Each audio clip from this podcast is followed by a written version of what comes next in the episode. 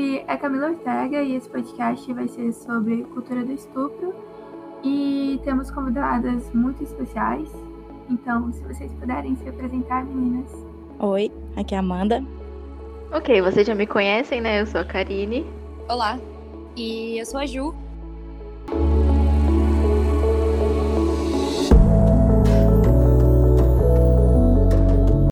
Sempre tenho medo de começar a falar assim, porque às vezes eu me empolgo e eu vou para um lado meio. Eu não sei, mas vamos lá. Qualquer coisa eu vou ser censurada e tudo bem.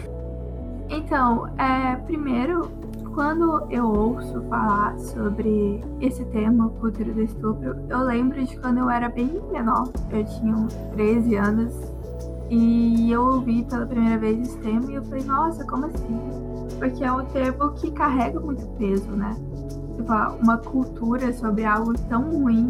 E conforme eu fui crescendo e infelizmente entendendo mais ao sofrer na pele as consequências disso, eu fui criando mais consciência e percebendo o quanto que isso interfere nas nossas vidas como mulheres. Eu acho que quando fica mais nítido é em comentários de pessoas falando ah, porque mas mereceu, ah, mas estava pedindo, ah, mas olha, olha forte. E, e sempre me machuca muito, principalmente quando esses comentários vêm de uma mulher. Porque é algo que é tão intrínseco né, na sociedade que a gente vive hoje, que tá ali todo dia e que às vezes as pessoas nem lembram que existe para combater. Então, mesmo sendo algo muito pesado de se falar sobre, carrega um peso e todo um negócio esse assunto, eu acho que é algo que a gente precisa falar para cada dia mais combater. Isso que você falou de ser mais triste ainda de ver uma mulher falando. Cara, isso é muito real, né? Eu lembro que, tipo, nos meus 13, não, 13 não, até uns 15 anos, eu, tipo, eu cresci na minha adolescência com meu irmão, né? Como homem. Então tudo que eu, tipo, tinha de base pra pensar alguma coisa vinha pela visão de um homem. E eu lembro que eu tinha muitos desses comentários de. Ai, mas ela, sabe, a roupa dela, não, mas fica com tanta gente, ela sai com tantas pessoas, não sei o que, fica, ai, anda rodeada só de homens, não sei o que. Eu realmente falava essas coisas. E eu olhando agora, essa vergonha tão grande, sabe? De, sabe, ser ensinada que era isso o motivo, sabe? Questão até mesmo de feminismo, né? Tipo, ai, não se depila, que não sei o que. Ah, porque é, quebrar as coisas e tudo mais, sabe? Aí, quando eu estava, tipo, por exemplo, meus 18 anos, que eu ouvi uma menina falando que ela não precisava do feminismo, que ela não, não era daquilo, que não sei o que, que era mimimi, que era frescura. Nossa, eu falei, como que um dia eu cheguei a, pensar a, dizer a mesma coisa que ela? Aí eu fico, tipo, tão triste ver uma outra mulher julgando a outra, sabe? Mas aí eu penso falo, não, assim como eu senti, eu entendi, espero de coração que essa menina entenda, que ela pare também. Eu penso que é uma fase, vai, vai passar, ela, ela vai entender que ela precisa sim. Sim, eu acho que é, é, muito, é muito uma coisa que a gente pensa que é, ah não, ela, ela é exceção. Isso não acontece com todo mundo, isso só acontece com quem não tá se cuidando né? E eu sou uma pessoa muito responsável. Eu sou. Eu acho que isso também vem de um lugar muito de misoginia internalizada, né? Que a gente pensa que a gente é diferente das outras garotas, a gente é ajuizado. Enfim, isso se demonstra em tantos âmbitos, até mesmo para cobrar um, um comportamento que, independentemente dele, pode acontecer com você. É, é, esse negócio de não como as outras garotas, eu acho, eu, eu sofri muito disso. Nossa, principalmente quando você tá em, em ambientes que é majoritariamente ocupados por homens, tipo jogos e animes, essas coisas, sabe? Aí tem essa figura de não como as outras garotas, e isso leva a um ambiente extremamente misógino que para você ser aceita, você tem que praticar as mesmas coisas. Então, tipo, ah, mas feministas é isso, entendeu? E no final a gente só tá indo contra nós mesmos, porque é extremamente importante é, lutar contra o que nos aprisiona em vez de perpetuar, né? O, eu sofri muito de, dessa misoginia internalizada de e o que a Ká falou também de ter uma figuras muito masculinas, eu sempre fui muito próxima dos meus irmãos. No caso, eu sou a única menina de cinco, né?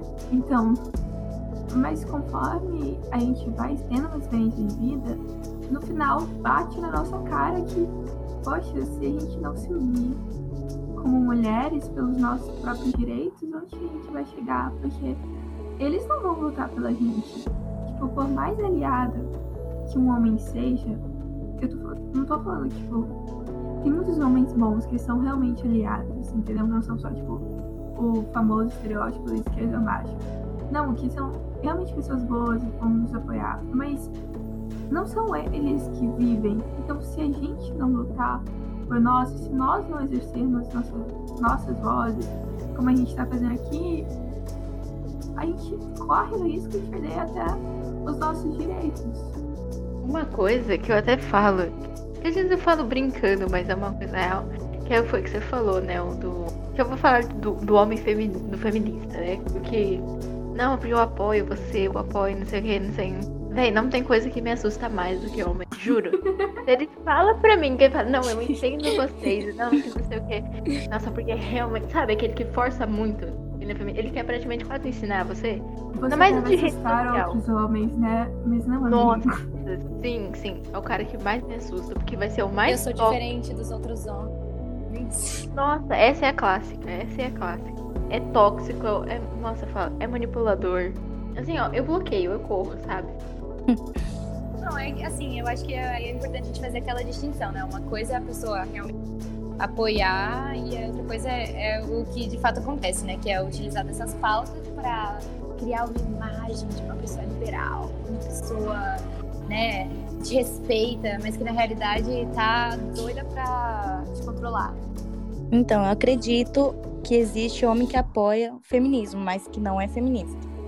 É bem difícil um homem ser feminista. Ele não sabe como é estar tá na pele de uma mulher, então. Sim. Exatamente. É que se um homem fala assim, cara, eu sou feminista, ele vai ter que olhar para aquele amigo que ele tem desde que eles tinham cinco anos e ver aquele amigo babaca fazendo alguma coisa babaca e falar, ei, para com isso. Que é algo difícil. Eu mesma, como mulher, às vezes eu vejo, principalmente quando é algum amigo homem próximo, fazer algum ato babaca, sabe? Às vezes é difícil falar assim, cara, você tá sendo ridículo, para porque a gente é tão acostumado a conviver com isso que quando você percebe que é errado e você ficar dando tapa das pessoas que você gosta, para elas entenderem que errado também é um papel difícil de exercer, mas necessário, né? E agora que você falou sobre, né, eles não estão na nossa pele, entender que é a normalização desses comportamentos e como a gente meio que é educada para de maneira que a gente tá confortável com o desconforto. É só parte da nossa vida. Tipo, os comentários, os olhares, né? As atitudes no geral. A gente acostuma, né? Sim, que faz a gente sentir que tipo, o nosso corpo não é o nosso próprio, mas é mais uma propriedade pública. Acho que a gente pode colocar assim. Mano, o lance é que, tipo assim, eu tô falando muito sobre minha experiência pessoal, né? Eu, como uma mulher feminista, assim, independente em todos os âmbitos da minha vida, quando eu coloco uma roupa que seria mais provocante, tipo, normal, um short, sabe? Um short normal. E uma blusa, e às vezes eu olho e eu ando e sou observada, a primeira coisa que eu sinto é culpa. Tipo, como se eu fosse a culpada. Entendeu? Porque é algo tão internalizado na gente que mesmo sabendo que a culpa não é minha, eu ainda me sinto culpada. Aí vem essa, essa cultura do estupro e essa educação que a gente sofre enquanto cresce para achar que o corpo não é nosso. É exatamente isso, né? Eu que estou aqui num ambiente, numa universidade confessional, qual não vou é, expor mais do que necessário, um lugar onde eu não posso usar é, regata, é, não posso usar nada acima do joelho. Quando eu vou para casa e daí eu posso usar Tipo, vai, uma blusinha cropped. Que eu fui sair com meu pai para comprar um hambúrguer. Eu não tô nem brincando. E eu tava com uma calça jeans, cintura alta e um cropped, assim. E eu, meu Deus, as pessoas estão vendo a minha pele, a minha barriga. Oh não, e agora? Eu sou uma prostituta. Uma coisa normal que outras pessoas fazem o tempo todo, mas parece que. Nossa, você tá se expondo, né? Você quer chamar. É por isso que você está usando a roupa que você gosta, né? Não porque é a roupa que você gosta. Essa, esse negócio de ter que impressionar, de ter que chamar atenção, de blá, blá, blá, blá, blá. Isso inibe a gente até de demonstrar a nossa personalidade, né? Sim, com certeza. Isso é uma coisa que eu sinto muito aqui. Tipo, às vezes eu só, eu só quero usar uma roupa para expressar, porque eu levei muito tempo para me aceitar em vários âmbitos e agora eu não posso, tipo, utilizar da minha criatividade. Porque aparentemente, se um homem vira o meu ombro, ele vai o quê? Entrar em combustão instantânea, né? Tadinho. Não, poder você pode, né? A sociedade que não deixa você ser livre, não deixa você se vestir do jeito que você quer. É difícil sair na rua com alguma coisa que você sente bem, como você falou, com um cropped. A pessoa fica te olhando e você fala, nossa, eu nunca mais vou usar isso, porque é tão chato a pessoa ficar te olhando te comendo, assim, com o olho, não sei, com o olhar. Uhum. Assustador, na verdade, né? É, é um mecanismo de manipulação, né? Não, não passa disso, é um mecanismo de manipulação. É, da sociedade em cima da gente, porque a gente não pode dar uma pisada para fora do lugar que a sociedade nos colocou, que a gente se sente em perigo e que a gente realmente fica em perigo. Só que a gente o lance é a luta para a gente conquistar respeito em todos os lugares, independente do que a gente se revestindo, independente se a gente bebeu é, uma ou cinco latinhas de cerveja, entendeu? O mundo tem que ser um lugar seguro pra gente. Porque se é pro cara, se é pro homem, por que não pode ser pra gente? Eu vou contar uma experiência que eu tive ontem. Eu moro a 40 quilômetros da cidade. Na verdade, eu não moro aqui, mas eu tô passando a 40 com meus pais. Eu tava voltando pra casa e a gente passa por uma estrada de 40 quilômetros da cidade pra casa. Aí furou o pneu. E daí, o que vamos fazer? Já era 6 e 50 tipo, eu tava quase sem luz, sabe? Aí eu falei, eu vou tentar trocar o pneu, mãe. Aí ela falou, mas a gente vai tentar trocar o pneu aqui na rodovia, enquanto passa um monte de carro, e se parar um cara, entendeu? Tipo, ok, você conseguiu trocar o pneu, mas a gente vai estar tá muito exposta. E é isso, quando não tinha ninguém por perto da gente, a gente não tava no meio da cidade com um monte de cidadãos perto, quando a gente só tava numa estrada, no escuro, era uma vulnerabilidade enorme, entendeu? Para mim mostrou o quanto que ainda temos que percorrer para o mundo ser um lugar seguro pra gente.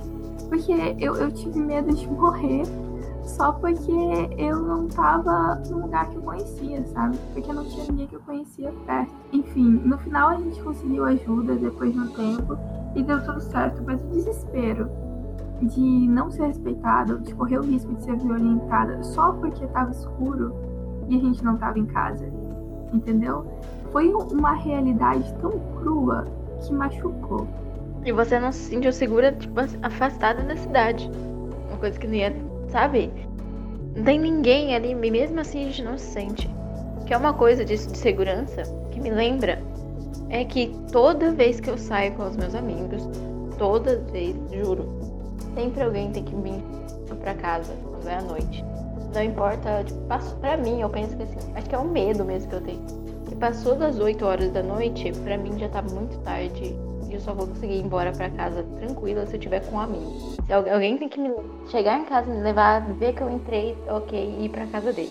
É, são, são pequenos momentos que a gente sente que a gente não tem essa liberdade que todos os outros têm, né? É, eles não têm esse medo, né? De voltar para casa sozinho, de estar tá 9 horas da noite andando sozinho, só se for roubado, né? Porque estuprado não vai ser. É, é aquele medo, né, de existir É. em algum lugar. É, parece que a sua existência naquele lugar tá errada, né? E tipo assim, nossa, se acontecer alguma coisa comigo é porque eu tô aqui, por que, que eu tô aqui? E vai, você vai se sentir culpável, né? Vai ser tua culpa, na verdade. Porque você tá andando sozinha. O pessoal vai falar, mas por que você tava sozinha? Sozinha? Por que não foi mais cedo? Por que não. É, se em você fosse uma Afinal, vai ser Com a roupa que você estaria tava. sozinha. Exatamente. Ai, é, é sempre a gente que carrega, né? A, a culpa. Tipo, uma coisa que acontece muito aqui é. Qualquer roupa que você usa, se você tem um, um corpo um pouco mais curvilíneo, você vai ser criticada. Mas, cara, independentemente do que eu usar, o meu corpo não vai mudar, né? Porque, infelizmente, como todos nós sabemos, não fui eu que escolhi. É, é um negócio que é tipo, tem horas que parece que se você, por exemplo, eu, eu quando eu tava no internato, eu não me sentia segura pra me vestir como eu gostaria de me vestir. Claro que eu nem poderia, né? Mas, por exemplo, quando a gente chega no âmbito de maquiagem, ah, é um dia normal, mas eu queria me sentir mais bonita. Parece que se eu me arrumasse e se eu saísse, eu tava pulando uma linha, entendeu? Eu tava tipo assim, eu tava autorizando as pessoas a, a olharem errado pra mim, a me tratarem mal, entendeu? É, esse, eu acho que eu tô repetindo a pauta, porque inibe a gente até de expressar nossa personalidade. Então a gente cria uns refúgios, que seria o lugar onde você trabalha, que às vezes nem isso, né? Mas os colegas que você conhece, que você se sente segura nesse, nesse momento com eles, é, quando você tá numa instituição que você se sente segura, quando você tá na sua casa que você se sente segura, claro que todos os exemplos que eu tô dando, a gente pode não se sentir segura mesmo assim, entendeu? Mas eu sinto na minha vivência que o caminho que eu levo entre um ponto seguro pro outro são os mais difíceis.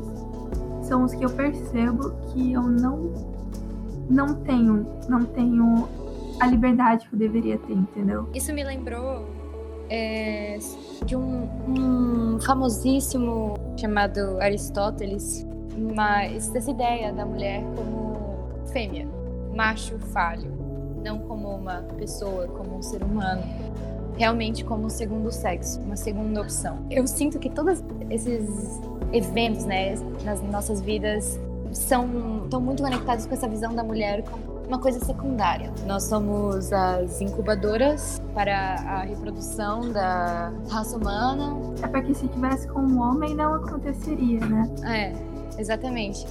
E difícil é, é explicar como que a gente sabe. Tem coisas que a gente sabe que se a gente fosse homem isso não aconteceria. Esse tipo de comentário não seria feito. É, a gente não sofreria, não sofreria esse tipo de ação. Essa visão da mulher como algo, mas não como alguém. Nossa, não como alguém potente nas suas próprias ações, né?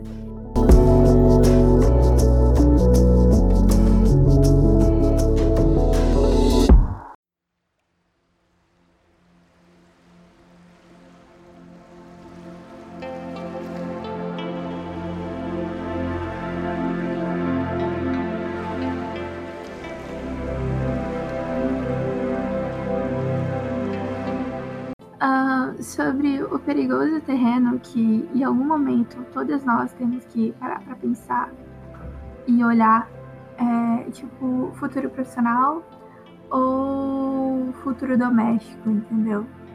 Porque eu, por exemplo, quero ser mãe, né? Aí, mas a minha profissão, no caso eu ainda não exerço, mas que eu estudo para ser, é tipo muito importante para mim pro que eu sou, pra pessoa que eu decidi ser e pro papel que eu decidi ter no mundo, entendeu? Tipo, eu quero ser uma professora, eu estudando pra isso.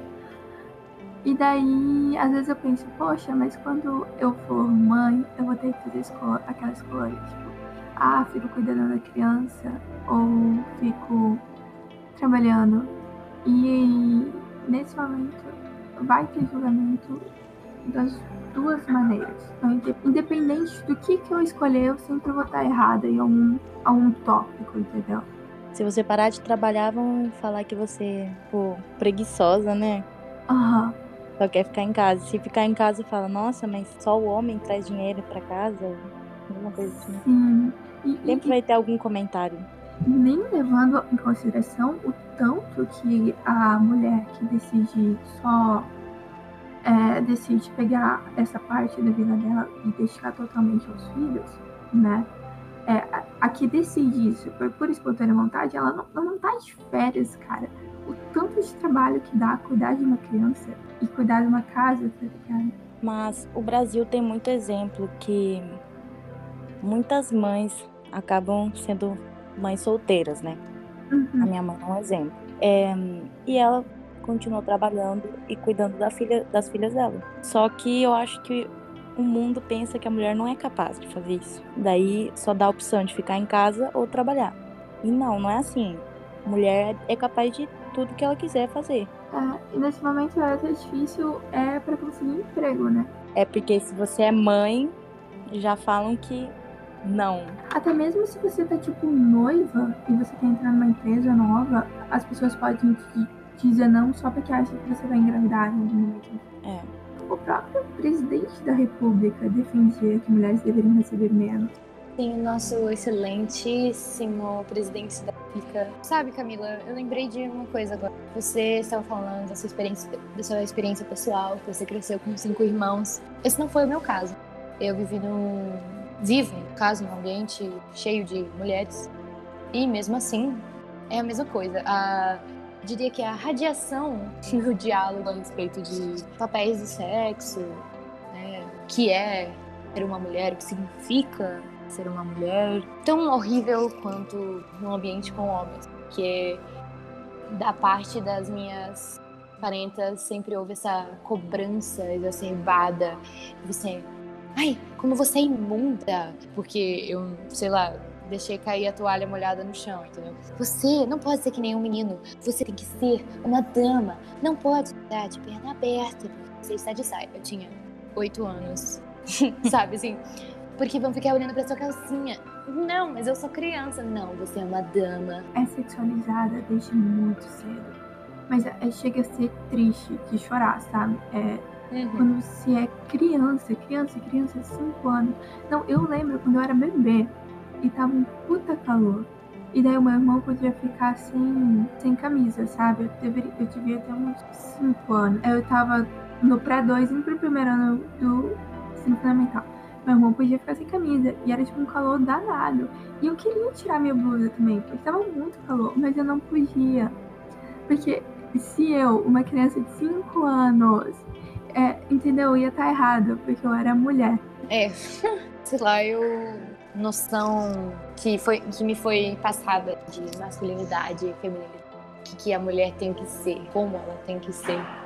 E acho que os relacionamentos, assim, relacionamento dos meus pais, por exemplo, isso não mostrou nenhum avanço, apesar da minha mãe ser mulher independente, que trabalhava. Cara, isso não significa que ela era tratada com respeito dentro da própria casa. E eu acho que isso também reflete muito nos meus relacionamentos e visão geral de hoje. Eu acho que depende muito, né, do relacionamento. Depende do exemplo que a gente teve, né? Ai, na minha família, todas as mulheres tiveram um problema com os maridos. Sempre acabaram solteiros, na verdade, sendo mãe sol solteira. Minha avó, minha tia, quase todas. Mas eu não posso reclamar do meu relacionamento. Ele trata muito bem. eu não posso reclamar disso. E não tem esse papo de ele é melhor que eu. É, os dois são igual. É muito bom quando a gente encontra alguém que nos respeita, né? Sim. Eu fico muito feliz. O problema que eu continuo me chocando quando com é o papel que não foi tipo alguém que falou diretamente pra mim, que é uma cultura que me colocou naquele lugar. Isso me lembra o, o livro da Simone Beauvoir, o Segundo Sexo, fala que quando uma mulher é padrão, uma mulher branca, magra, estudada, olha para um homem na mesma classe social dela, com essas mesmas características padrões, tipo que eles deveriam estar no mesmo lugar. E ela não encontra reciprocidade no olhar, que ela sempre vai ser um nível a menos. Ela se encontra como a outra, entendeu? Não, nunca como a primeira opção, mesmo que ela tenha a mesma competência. E eu me deparei com isso em muitos momentos da minha vida, porque eu sempre busquei trabalhar muito para conseguir o que eu quero, sabe? Eu sempre me esforcei muito, sempre estudei o dobro. E várias vezes eu olhei para a pessoa que poderia me dar a oportunidade que eu queria, entendeu? Para uma ascensão profissional, para um projeto. E eu não encontrei reciprocidade no olhar, porque não viu a minha capacidade. Simplesmente porque tinha um, homem do meu lado concorrendo, entendeu? Aí a gente volta para conversa sobre a cultura, a sociedade que já está tão acostumada a colocar a mulher como o segundo sexo, entendeu? Como a fragilizada, como a segunda opção, tipo, nossa, contrata ela se não tiver um homem que faça melhor, entendeu? Como, como frágil, como histérica. Ah, a mulher tem TPM, aí você vai lidar com a sua chefe quando ela tiver TPM. Eu acho que essas microagressões que a gente se depara quase todos os momentos da nossa vida são o que mais me atinge, o que mais me deixa mal, sabe? É como se eu nunca fosse realmente exercer um lugar de conforto na sociedade. Porque eu vou ser sempre a segunda, a outra, entendeu? A gente nunca se sente o suficiente, né? Nunca. E a gente é ensinado a não se sentir suficiente, na verdade. É. Porque nunca nos dão o valor que deveríamos dar. E quando fala, tipo assim, nos dão, eu não tô falando uma pessoa específica. É todo um mecanismo social que tá lá pra nos oprimir, entendeu? o assunto de vocês, é, tanto de mulher para família e tudo mais, me fez me lembrar uma situação que ocorreu comigo ano passado, que eu fiquei, tipo assim, muito em choque, sabe, de estar ouvindo. Minha mãe, ela, eu sempre morei com a minha mãe e com meu irmão, e ela faleceu muito cedo, de 13 anos. Por isso, eu falo que o resto da minha adolescência eu cresci só com meu irmão, né? Então, tive uma visão de um, homem. Tudo pela visão dele. Enfim, Aí ano passado, eu já com os meus 18 anos, eu fui morar praticamente sozinha. Eu estava morando com meus tios, mas numa casa separada. Chegou uma mulher pra mim, e ano passado eu tinha um relacionamento. E ela chegou pra mim e falou assim: Ah, você tá terminando a escola, né? Falei: Sim, sim. E ela já conhecia o, o meu parceiro e tudo mais. E ela falou bem assim: Ah, e o que você vai fazer ano que vem? Vocês vão morar junto? Vocês vão casar? Porque você tem que casar, né? Porque você já perdeu a sua mãe, você não pode ficar sozinha. Você tem que ter alguém do seu lado, você tem que ter um marido. Eu falei, não, eu vou fazer faculdade e tudo mais. Ah, mas você tem que reconciliar os dois, então, se você quiser. Daí eu fiquei tipo, mas eu não quero, eu quero fazer faculdade, eu não quero casar agora. Aí eu fiquei, não, não, mas isso é mais pra frente. Os dois querem estudar e tudo mais. E nisso ela já começou a querer saber a profissão dele. A minha já não estava incluída. Porque praticamente eu não ia exercer, né? Eu ia chegar, eu vou casar, vou ficar ali na minha casa esperando ele fazer, entregar o dinheiro dele. Provavelmente ela queria que eu cuidasse dos filhos. Só que eu nem, sabe, eu, eu foi uma coisa que eu fiquei muito pensativa, eu entrei muito em choque. Mas, mas é de uma pessoa que já era velha, já era idosa. Então, pra ela aquilo seria um normal. E sendo que, tipo, gente, eu só tenho 18 anos, por que você quer que eu case agora? E até o problema não é nem, não é nem casar. O problema não é nem esse. É o dela de você larga todos os seus planos enquanto espera o dele ser realizado. O seu. Você não tem planos. É praticamente isso. E tipo, faculdade? Hum, não. Você não pode. É só você. Você não tem um. Ah, praticamente, você não tem uma família, então você vai ter que construir uma sua faculdade. Você vai ter que, né, deixar de lado. É absurdo uns negócios desse. Muito ainda existe esse tipo de pensamento, sabe? E o lance que a pessoa fala isso com total convicção, que ela tá te, te dando um conselho pra vida toda, né? Sim, o conselho que assim, tá. Olha, olha o presente que eu tô te dando, um conselho. Não, não sabe, eu fiquei sem palavras, eu não sabia o que responder. Eu até levantei, saí, falei, ah, fui andar por aí, porque fiquei abismada quando eu ouvi isso, sabe? de tão passado, de um pensamento tão passado disso, que ai, é triste você ver que uma mulher tem que se submeter a ouvir umas coisas dessa. Um, um pensamento passado que insiste em se em, retomar, né? É um negócio que a gente fala, nossa, isso não, não faz parte da nossa vida, a gente cresceu já com o poder de escolha, com o poder de escolher quando que a gente vai casar. Mas mesmo assim, esses discursos vêm assombrar. Mesmo você estando num lugar onde você pode escolher sua própria vida, esses discursos antigos continuam assombrando, falando o que a gente deve fazer. E muitas pessoas, bom, mulheres jovens, faz o que essa mulher idosa diz. Muitas mulheres pensam assim: a gente nasce para casar e ter filho. Sim, e o problema não é como tipo casar e ter filho quando escolhido. Tipo, genuinamente é uma coisa boa, entendeu? O cara vai ser feliz, vai ter sua família. Mas quando é esperado da gente, mesmo quando a gente não quer, é um abuso. É porque tem muitas mulheres que não quer nem casar e nem ter filhos. Daí eles, como assim você não quer ter filho? Você é uma mulher, você tem que ter filho. Ou você tem que casar, você quer morrer sozinha. É, às vezes eles falam essas coisas, papo. Sim, isso entra naquele, é, naqueles arquétipos de mulher que são socialmente aceitos, né? Você tem a mãe, a virgem, puta, é, the bitch, né? Aquela que é chata, a vaca. E eu acho que, como a base da nossa sociedade, a gente pode voltar no Ocidente, né? A gente pode voltar para a mitologia grega, a gente pode achar essas figuras em, em rainha dos deuses. E tadinha. Basicamente só tava a perseguir as amantes do marido dela. Afrodite, que só tava lá por ser bonita. Atena, que era inteligente, mas desinteressante em todos os sentidos. E aquela que é a virgem? Sempre, tipo, Artemis, pra ela que ela tem interesses espirituais maiores. Ela é a santa. E aí você tem que se encaixar num desses para você poder fazer parte da sociedade. Você é um dos quatro. Você não tem uma personalidade própria. Esse lance de tentar enfiar um estereótipo na gente, né? Eu sinto, às vezes, quando eu tô conversando com uma pessoa estranha, com uma conhecida, parece que ela quer te ler como mulher. Que tipo de mulher você é, entendeu? Você é louca, você é a certinha, você é. E tem um estereótipo que eu acho que é o que eu mais odeio, tipo, no mundo, que é a mulher perfeita, entendeu?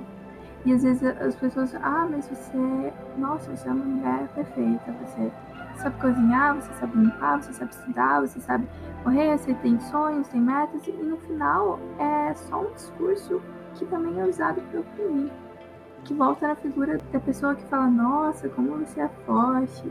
E no final ele só usa esse discurso de aceitação para te oprimir. Tipo, ele coloca num lugar, você num lugar de perfeição, que você não é, porque nenhuma mulher é perfeita, porque nenhuma pessoa é perfeita, a gente tem sentimentos, a gente sente ódio, a gente sente raiva, a gente sente amor, como qualquer pessoa. E te manipula para você continuar tentando ser aquela perfeição que você que essa pessoa disse que você é. Entendeu? Eu acho que esse é o estereótipo que mais machuca, porque é o que a sociedade mais espera. É porque realmente não existe mulher perfeita, não existe pessoa perfeita. Não pode pensar ah, eu quero ser perfeita nesse mundo, porque não vai acontecer.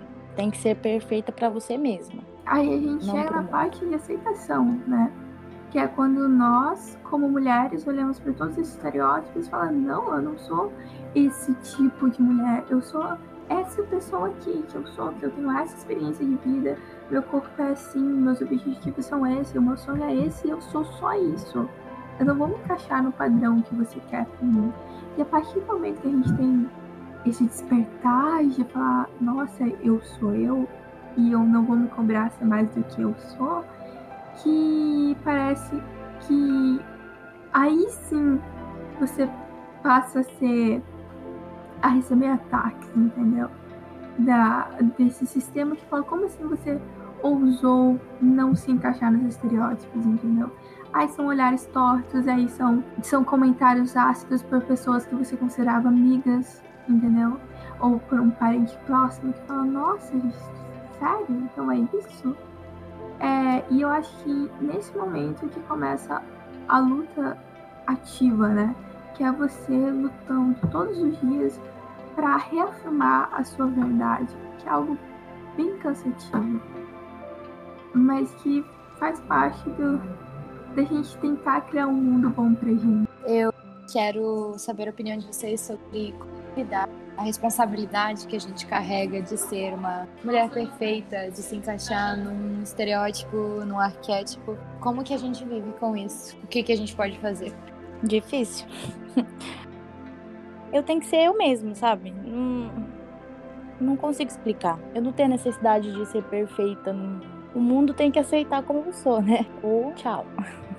eu achei, achei muito eloquente, na verdade, porque eu acho que você disse a gente pode colocar, né, como autenticidade, viver a verdade é uma forma de resistência. É, eu achei lindo esse de não sou eu que tenho que ser aceita o mundo. Ele que se vire, se ele não quiser me aceitar, tudo bem. É porque é a, a nossa rebeldia, né? De falar, eu sou assim, eu não, não vou ser o que você quer que eu seja, porque eu sou isso. Se você não tá satisfeito com isso, ok, segue se machuque e se doa sozinho, porque eu não vou mudar. Ai, porque se você parar para escutar todo mundo, você vai ficar louca. E escutar os teus defeitos, o que as pessoas acham que é defeitos, você não vai ser você mesmo, sabe? O mundo quer que você seja de uma maneira. Não é assim. Comigo não é assim. Eu tenho que ser como eu quero. Porque é isso, né? De você atingir a perfeição para alguém é uma coisa impossível. Porque o que. Nossa, Principalmente para mulher. Para mulher ser. Cara, eu penso que assim, o estereótipo dela, ela tem que ser um homem, por exemplo, fala. A mulher, eu quero mulher perfeita. Por exemplo, ela tem que ser inteligente, mas não mais do que eu. Ela tem que ser engraçada, mas não mais do que eu. Verdade. É muito tipo, ela, ela tem que ser perfeita, mas ela tem que estar abaixo de mim ainda. Ela não pode ser mais do que eu. Eu já escutei um homem falando isso pra mim. Porque a namorada perfeita pra mim tem que ser uma mulher inteligente, recatada, tudo isso, sabe? Só que não mais do que eu, senão vou me sentir ameaçada. É uma piada, né? Mas é a realidade. É, por isso que eu tava lendo um texto esses dias que a heterossexualidade feminina, ela realmente só existe no nível de atual. Porque os homens confiam em outros homens, eles respeitam outros homens. As mulheres ao redor deles, aí já é outra história. O esforço que eles fazem pra gostar de uma mulher, todo, todo. Você tem que entregar um currículo para ele, para ele gostar de você. Não, mas seu cabelo tá muito comprido. Não, mas seu cabelo tá muito curto. Você... Gente. É, eu tenho que me apresentar como um TCC. Uhum. É, eu acho que a pressão estética é um mecanismo de opressão muito grande. Principalmente porque é ela que fomenta a rivalidade feminina. Também é outra coisa horrível, horrível, horrível. E todas essas são subseções do que cria essa cultura misógina e essa cultura do estupro. Que é a gente nunca ser o suficiente, entendeu? Me, me machuca muito ver o aumento de cirurgia plástica, entendeu? A pressão estética em cima da gente. Se tinha uma blogueirinha, ela tipo era magérrima e ela fez aquela lipo HD, entendeu? E ficou só os ossinhos. E tipo assim, quando que vai tá bom, entendeu? Quando que o meu corpo vai ser o suficiente? Porque tem essa mulher que era tipo, muito mais bonita do que eu e ainda não tava o suficiente, entendeu? E mesmo quando a gente aceita, pelo menos é, quando eu aceitei que é, eu sou como eu sou, minha altura é essa, meu corpo é esse, eu comecei a ser taxada como, como como desagradável, sabe? Como assim você não quer fazer nenhuma cirurgia plástica? Tipo, nem silicone? Não, eu, eu me incomodo com muitas coisas no meu corpo, mas eu acho que deixar alguém me furar só pra eu ser o suficiente na visão perturbada de uma sociedade de plástico, entendeu? Eu acho que se você faz uma cirurgia plástica é por você, porque você quer, não pra ser aceitada, sabe? Claro que todo mundo quer trocar alguma coisa do corpo. Eu gostaria, mas por mim, não pelos outros, sabe? Sim, sim. É porque tem, eu acho que é algo bom se é bom para você. Mas eu vejo um aumento, tipo, absurdo de coisas que passam passam da linha, sabe, do que entre o, o que é saudável e o que é obsessão pela figura de um corpo perfeito. O Brasil é um dos países mais é, assim, que faz mais cirurgia plástica, né? É, eu acho que brasileira ela quer chegar na perfeição. Porque eu moro na Espanha e aqui não é tanto isso. Assim, você fala para um espanhol, ah, eu sou brasileiro. Já pensa no estereótipo não sei como desculpa. É, tem cintura fina, bunda grande, muito operada. E Brasil é isso, né? Eles mostram isso, que é pura cirurgia plástica. Que é o que a Camila falou, né? Da, do caso da menina jovem que já fez a lipo dela lá e tudo. Que a gente tá no, no, numa. Tipo assim, a gente é completamente influenciada, né? Sim. Eu mesma, por exemplo, a Camila, a Camila falou, eu mesma tô num processo de aceitação. Pô, porque antes, sabe, tinha muitas coisas em mim que eu ficava tentando dar e tudo mais, tudo mais. E agora eu tô, não, vou fazer o que eu sinto bem, que tranquilo e tudo mais. Eu até sigo uma digital influencer que ela assim, que tá me ajudando muito. Ela comentou sobre isso quando deu todo esse fuzuê sobre a, a lipo, a lipo da, da menina. Ela falou que ela se assusta em ver meninas jovens ou, ou até mesmo mulheres já querendo mudar o rosto, a fisionomia delas, se transformando praticamente em outra pessoa, né? E afina nariz, enche boca, faz botox, faz não sei o que, faz um monte de coisa no rosto. Ela, tipo assim, ela está grávida agora e ela fala: Eu não sinto vontade de mudar. É essa questão de valor atrelado à beleza.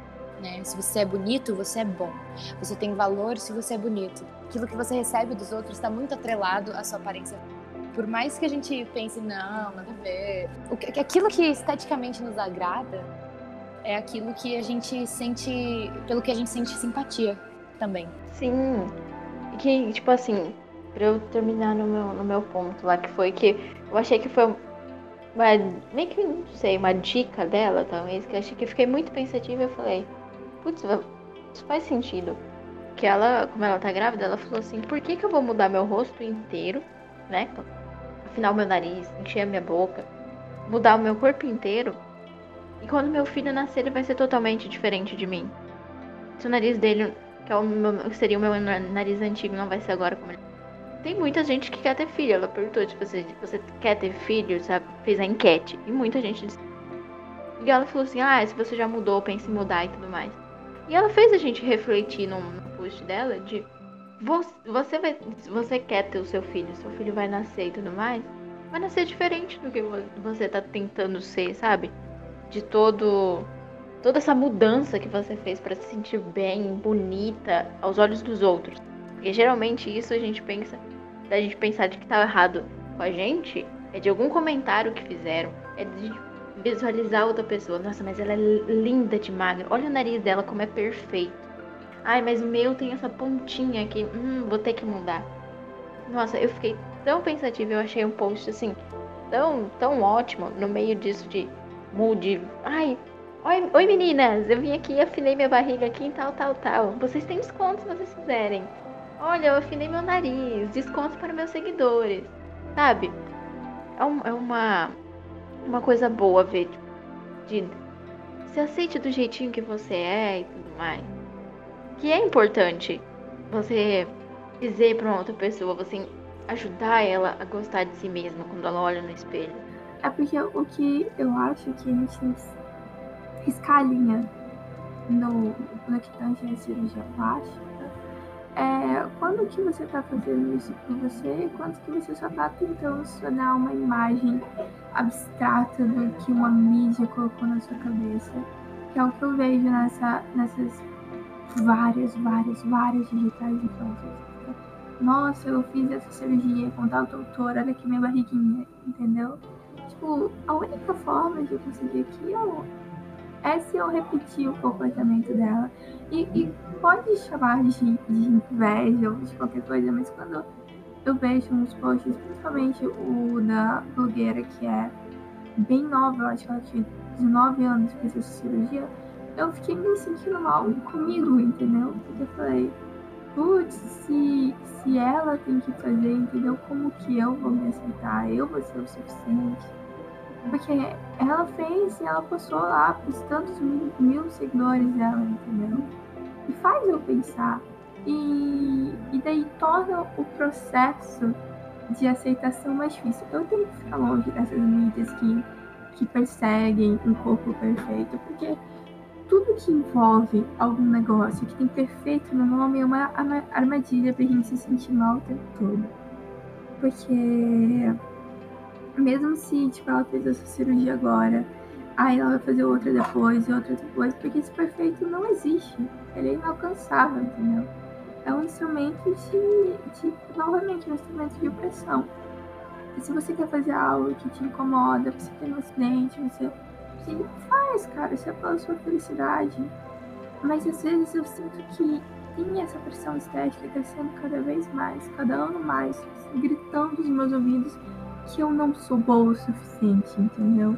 E daí eu tenho que pegar toda a minha força e gritar de volta para mim mesma que não, tudo bem, essa sou eu quem eu sou, e se eu mudar o meu rosto, eu vou perder um pouco da minha essência também. E essa influência que fez a cirurgia, ela já era muito bonita. Muito bonita, né? Já, já era um padrão inalcançável para muitas meninas. Eu me sentia mal. Eu falava, cara, nunca vou chegar aos pés, sabe? E ela, e ela vai lá, preza, né? Tenta mais perfeita ainda. Mais inalcançável ainda. É, eu sinto dó por essas blogueiras, porque certeza que elas também não se sentem suficiente para a sociedade, por isso faz tanta cirurgia e, e quer se adaptar. Sim, a, a, novamente a culpa não é delas, é dessa, dessa sociedade, desse mecanismo de opressão que atinge todas então, nós. Talvez elas sofrem bem mais que a gente. Ainda mais figuras públicas, né? Porque sempre vai ter um comentário, não importa como, como elas sejam, sempre vai ter um comentário ruim. Cara, eu acho que a notícia mais ruim que eu vi de uma figura pública esse ano sobre pressão estética é que o Chadwick é, morreu, né? O ator da, que fez Pantera Negra. Foi muito triste, muito triste. Aí, depois de um mês, a mulher dele foi vista, a viúva, né? Foi vista indo, voltando no mercado, o paparazzi conseguiu tirar uma foto dela. Aí saiu um monte de portal de notícia que ela tava grávida dele só porque ela tava um pouco mais gorda. Porque ela sempre foi magra, agora é, que ela engordou, com certeza ela tá grávida. Ela não pode simplesmente ter engordado, entendeu? Eu acho que foi o, o maior absurdo que eu li. Eu fiquei, tipo assim, realmente chocada. Eu fiquei triste por ela. Eu fiquei. Tipo, o, o quanto que eles não respeitam a imagem da mulher, entendeu? A, o sofrimento dela, a necessidade dela de ter um luto. Tipo, nem, nem, nem o luto respeitaram ela. É bizarro. E tem também o caso da, da Adele, né? Que ela pareceu magra. É. E todo mundo começou a falar como ela era linda.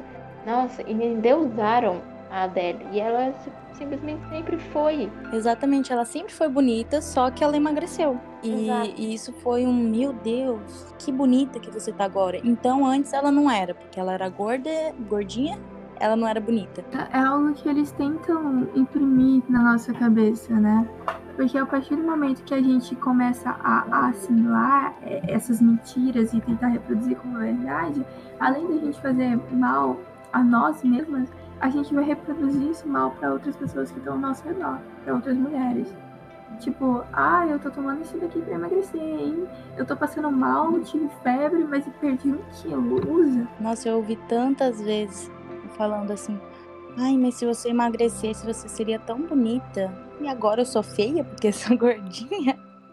Não tem nada a ver isso. Isso é. É um absurdo. Idiotez.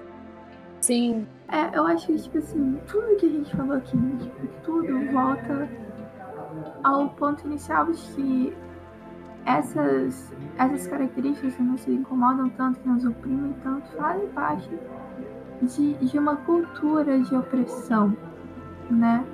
E que, como mulheres, o que a gente pode fazer para tornar isso menos ruim é se manter firme, é representar, tipo, é a mão, entendeu? A bandeira do movimento. E falar, cara, você não vai me controlar e eu tô aqui, eu não tô sozinha, tem várias outras mulheres que também não, não se deixam ser oprimidas, que estão lutando contra esse sistema. E você que tá sofrendo, você também pode levantar a sua voz, entendeu? Você não precisa fazer tudo isso, você não precisa é, seguir as expectativas que colocaram em cima de você. Você pode escolher o seu caminho, você pode escolher a sua roupa, você pode escolher o seu peso, você pode viver a sua vida sem tentar se encaixar nesses estereótipos. E esse movimento, essa luta, é o que vai enfraquecendo esse sistema de opressão que é baseado só numa mecanização, numa mimetização, na repetição de padrões antigos. É o que é essa opressão. Se a gente se unir e, e falar não, e, e, no meio que a gente está, a gente falar não, isso não é real, isso não pode continuar, a gente está fazendo um efeito que vai, tipo, continuar exponencialmente, entendeu? A gente está conversando outros melhores, outras mulheres, a gente está passando a nossa confiança e realmente sendo forte, sendo usando a nossa voz para viver a nossa vida em paz.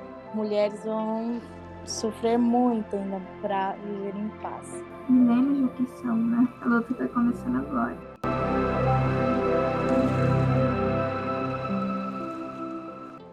Aí eu trabalho de garçonete. E no meu antigo trabalho, o meu chefe era homem, né? É, ele falava que sábado, sexta e sábado a gente tinha que ir mais fresca, tipo, e maquiada, porque assim a gente chamava a atenção dos clientes. E eu falei, poxa, eu vou ser um objeto, né? Eu vou chamar a atenção dos homens só para eles tomar uma cerveja.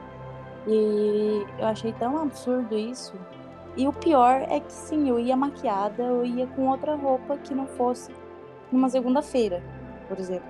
A gente escuta muito o que as outras pessoas falam e sem querer a gente aceita isso e faz.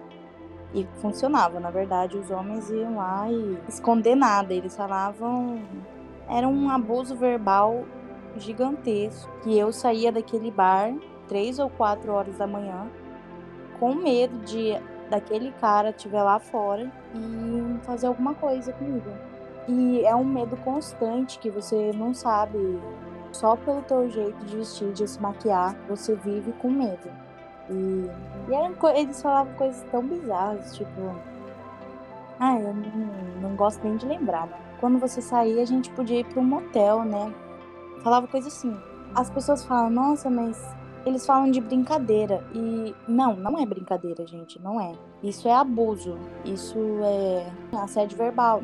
Tá bom que não tinha físico, mas assédio ver verbal às vezes é pior. Às vezes não. Não, não vou. Assédio físico é bem pior, mas é ruim pra caralho, sabe? O assédio verbal ainda é ruim, né? É, mexe com o nosso psicológico, né? Faz a gente não se sentir segura. Eu me sentia muito lixo no final da noite. Falava, meu Deus. E você sente um produto sexual das pessoas. Se você estava no seu trabalho, sua função era totalmente outra ali, né? Exatamente. Meu trabalho era servir a cerveja para ele ou qualquer coisa. Não tinha necessidade nenhuma, não, não queria escutar o que ele falasse. O que ele estava querendo falar. Mas eu tinha que escutar, né? Porque quando você trabalha cara ao público, você tem que escutar muita coisa que não quer. E ficar quieta, né? Porque você pode perder um cliente e essa não é a tua intenção. Que a mulher ela não fica segura e nem tem respeito no próprio trabalho, né? Não.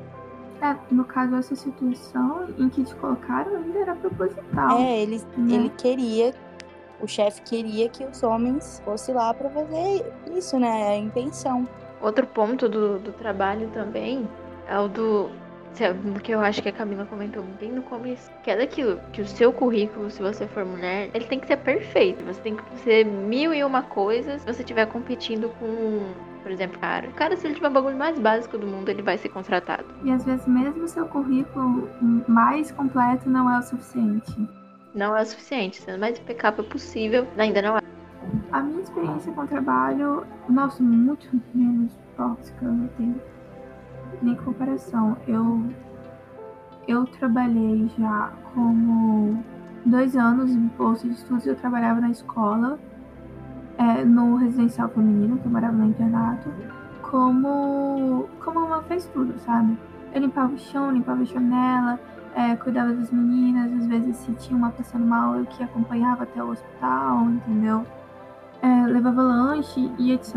Então, nesse caso, eu trabalhava num ambiente em maioria feminino, eu não tive nenhuma experiência traumática com isso, a não ser o, o, o normal de trabalhar. Enfim, é outro assunto. É, mas quando eu entrei para faculdade, eu busquei, eu precisava trabalhar, mas eu queria trabalhar na minha área. Quando você trabalha em, em extensão, em projetos de faculdade, você trabalha muito e recebe muito pouco. Mas é o que tinha, né? Eu participo do projeto de iniciação científica, do projeto de iniciação docência e um projeto de, inicia... de, de contação de história para crianças. Tudo isso relacionado à licenciatura, da aula, né? E é muito trabalho, porque são três. E eu trabalho muito, muito, muito, muito. Só que. E, e tanto que eu fiquei surpresa, porque a minha vida toda eu tive que fazer o triplo para ser notada no lugar de um garoto. Mas da faculdade, a maioria das minhas professoras, não sei se porque letras é um curso é de maioria feminina, mas a maioria da, das pessoas que são doutoras, que são mestres, são mulheres, sabe? E tipo, eu me senti muito acolhida naquele ambiente.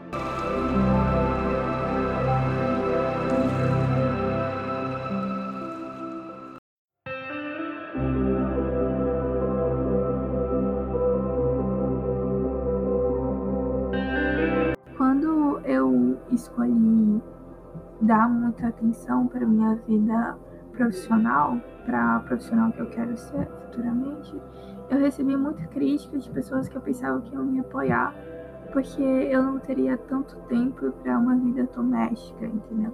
Que eu fui muito julgada por escolher ser essa mulher independente. Ou o que, que cai novamente no estereótipo, porque não significa que eu não queira dividir minha vida com alguém, eu quero mas eu quero ser tão potente quanto, eu quero ser. É, eu quero que sejamos iguais, entendeu? Em todos os sentidos possíveis.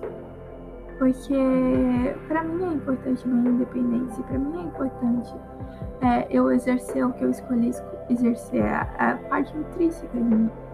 Então, todos esses projetos profissionais são importantes para mim. Então, quando eu recebi uma crítica por me dedicar a fazer o que eu amo fazer, é como se eu não pudesse é, amar o que eu escolhi para a vida e amar a pessoa que eu escolhi para viver junto ao mesmo tempo. Então você não pode ter o que você quer, né? É. Ou você tem uma coisa ou a outra. Você tem que viver escolhendo o melhor, entre aspas, né? Porque, nossa, ser independente é é um dos meus sonhos, sabe? Não depender de ninguém, ter meu trabalho, ter minha casa e tudo isso. Mas é difícil, hein? Eu tô vivendo numa situação que eu tô vendo que é muito difícil ser independente. Parece que você perde um pedacinho, né? Um, você dá um passo para frente, mas o mundo te obriga a dar três passos para trás. Nossa, quando a gente fala de justiça social, é, novamente a nossa opressão vem da estética, vem do comportamento e também vem do, da fase social, porque é muito difícil pra gente ascender, ascender socialmente, né? É financeiramente. Mais difícil do que é pro homem, muito mais difícil do que é pro homem. Muito. A gente sem independência é. Infelizmente a gente fica mais vulnerável. É... Nossa, eu não vou nem me empolgar muito, senão já vou começar a falar mal do capitalismo. Nossa, a Amanda veio, ela ficou tão quietinha no começo. Eu falei, ai gente, será que ela tá com vergonha? Deve ser seguro. Eu falei, ai.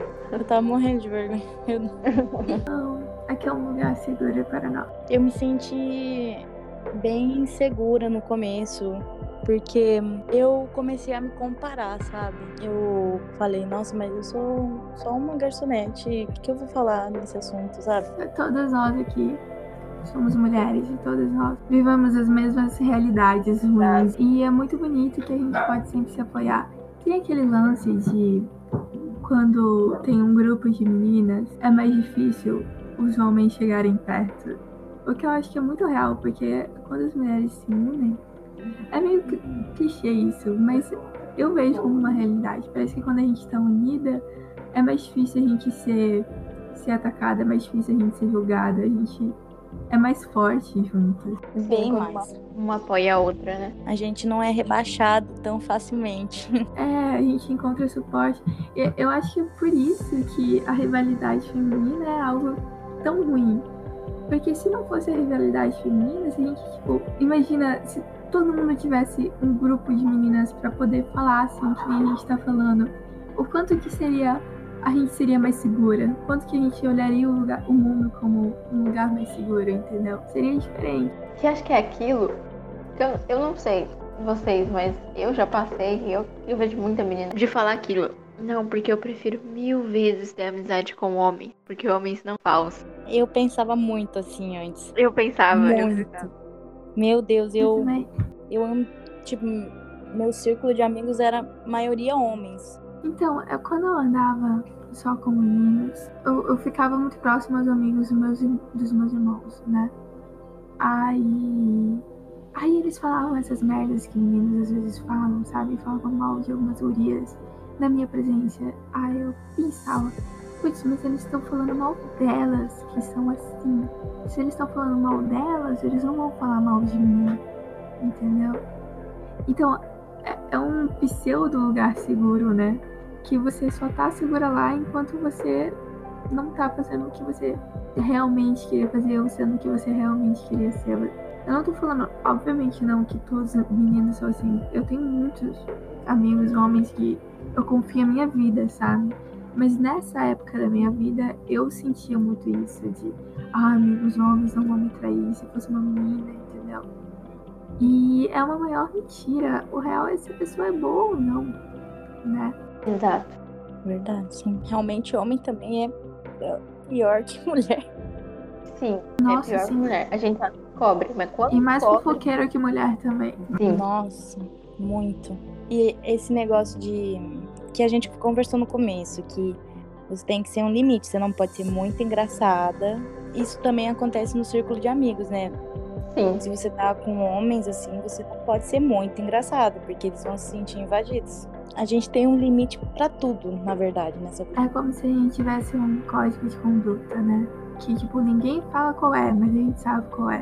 Tem que ser assim, assim, assim, assim. Isso me lembra muito Handmaid's Tale. Hum, Eu não sei. é, é Eu isso aí. nunca, nunca li, nem assisti, porque, nossa, eu vi um vídeo sobre, porque eu queria muito ler. Só que me deu muito, me fez muito mal, eu não, não aguento. Tipo assim, eu sou muito molenga. O que eu gosto de assistir é desenho. É, esses lances é muito próximo da realidade, me fazem muito mal. Tipo assim, eu já vejo as coisas ruins do mundo o tempo todo. Quando se trata de mídia, eu quero me alienar um pouquinho. Mas não é esse o ponto. É, eu procurei ler, porque eu sabia que era uma leitura importante, eu não dei conta.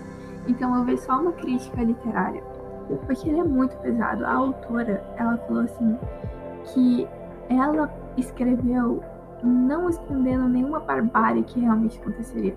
Tipo, ela olhou a sociedade e falou assim, a, a gente contextualizar o livro antes, né? É, se trata de uma distopia em que muitas pessoas ficaram estéreis, muitas pessoas morreram, o governo estava fraco, as pessoas estavam fracas, e daí decidiram voltar para algo que era tipo uma teocracia. Aí eles interpretaram a Bíblia de uma forma grotesca, entendeu? E do nada, mulheres não eram mais cidadãs. Tipo, de um dia pro outro.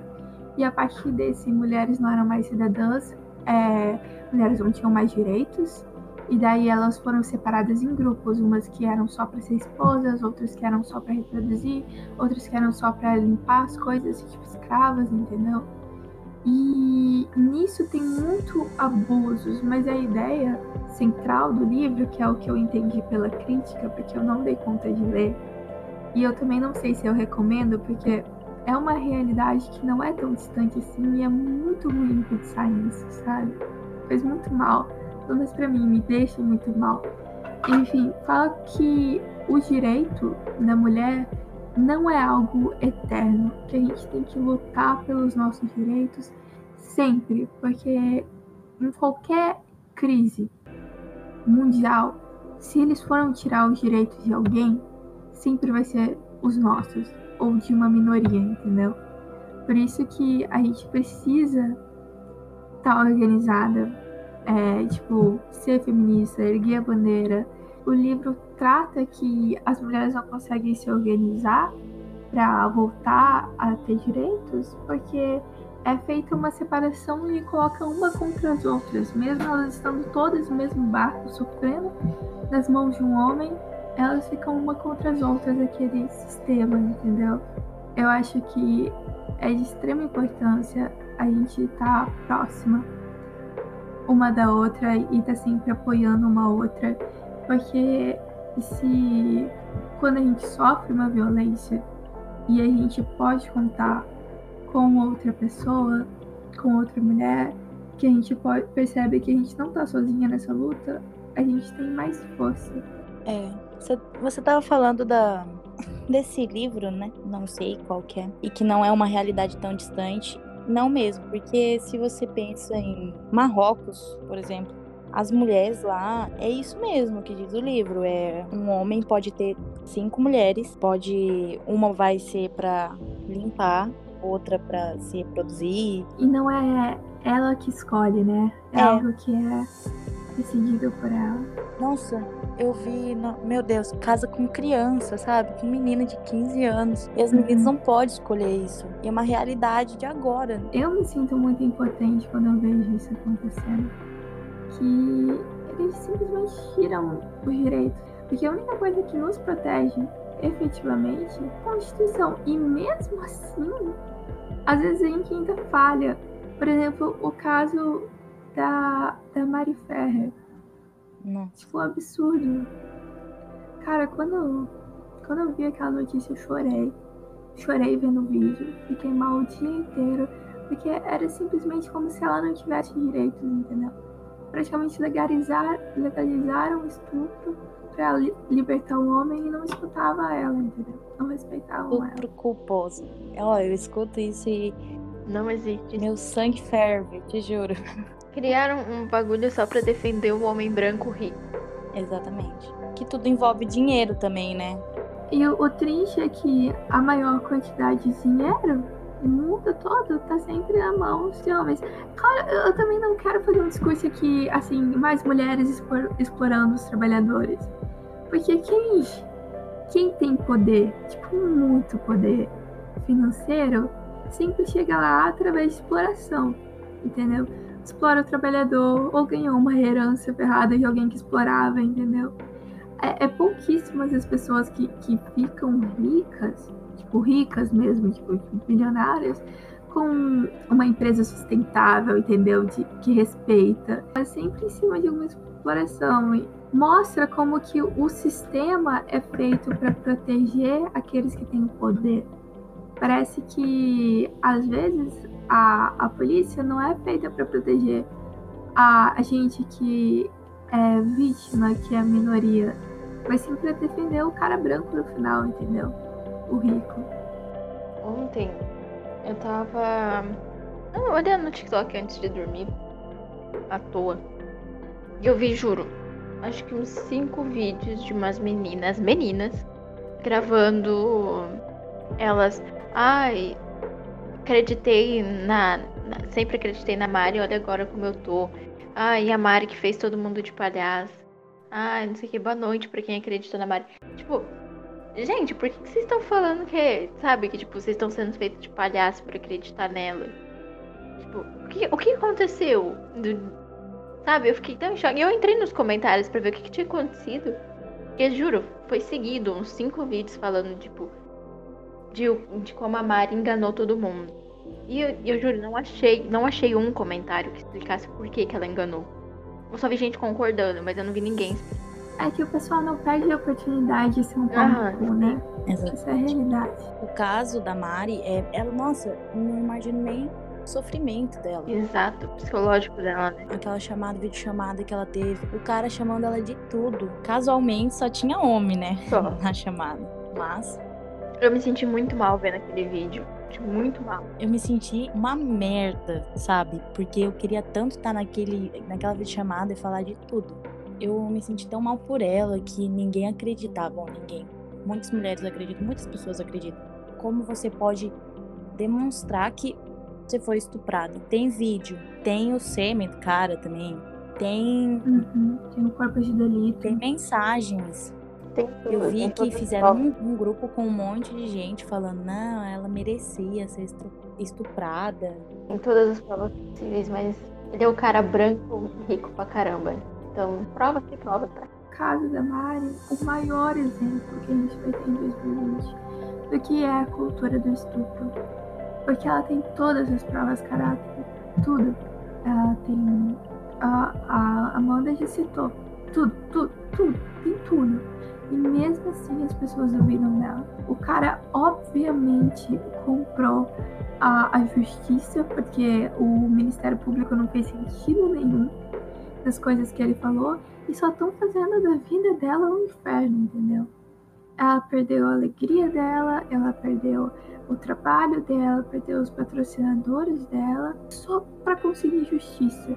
E mesmo assim negam justiça para ela. Isso volta novamente como que a que eu tava falando quando eu citei, lembrei o nome em português, o conto da Aya, o quanto que eles tiram nossos direitos assim sem sem aviso prévio, entendeu? Só tiraram o direito dela de reclamar, entendeu? Dois anos de julgamento já ficou em segredo de justiça por um tempo sem ela poder expor na mídia. E daí ficaram enrolando ela. Depois absolveram o cara e dela recorreu. Aí depois falaram dessa de estupro culposo só pra salvar o agressor. Mas é isso, né? O cara só fal- comentou as fotos dela, né? Que ela ficava provocando na internet e que ela era uma vergonha. É como se ele tivesse o direito de abusar do corpo dela só porque ela era bonita. Exato. E pelo jeito que ela tava vestida, né? Porque ela tava. É, que ela tava vestida porque ela postava foto. Não, como assim você aceitou vir trabalhar aqui? Tá bebendo aqui comigo e você não quer dormir? Como assim? Calma aí, eu vou te drogar. Nossa, mas é pá, a culpa é sua, porque você é. Porque você veio aqui. Não, não é, a culpa não é minha que te droguei, a culpa é sua que veio. culpa é sua que bebeu. Ela foi drogada também, né? Eu acho. Foi. É uma tortura. E ela com muitas, porque ela é o assunto de agora, mas quantas mulheres foram também e passaram por tudo isso? E eu tenho medo, sinceramente, eu falei com o Matheus, eu tenho medo, ele também, de ter uma menina nesse mundo, porque como que a gente vai cuidar, né? Esse mundo horrível que Um mundo que não é um lugar seguro, né? Pra gente. viver com medo não é, não é viver. Eu acho que é isso.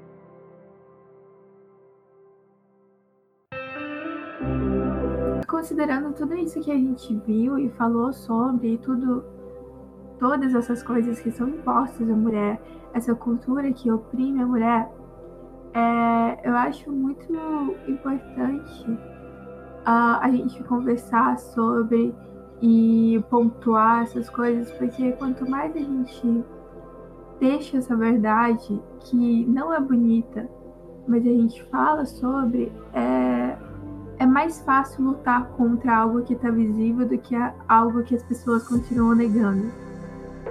É mais fácil lutar contra o machismo quando a gente aceita que tem um machismo estru- estrutural que nos oprime, do que ficar nessa de ah, mas não tem, não é em todo lugar. Eu acho que é muito importante essa reunião onde a gente escancara essas verdades, porque por mais que seja triste olhar para as coisas e e enxergar o quanto que a gente é oprimida em vários pontos, é importante porque a partir do momento que a gente sabe dessa opressão que a gente consegue lutar efetivamente contra ela. É isso, a gente tem que lutar pela igualdade, que é o significado feminista. Exato. Lutar pelos nossos direitos. Sejamos todas feministas.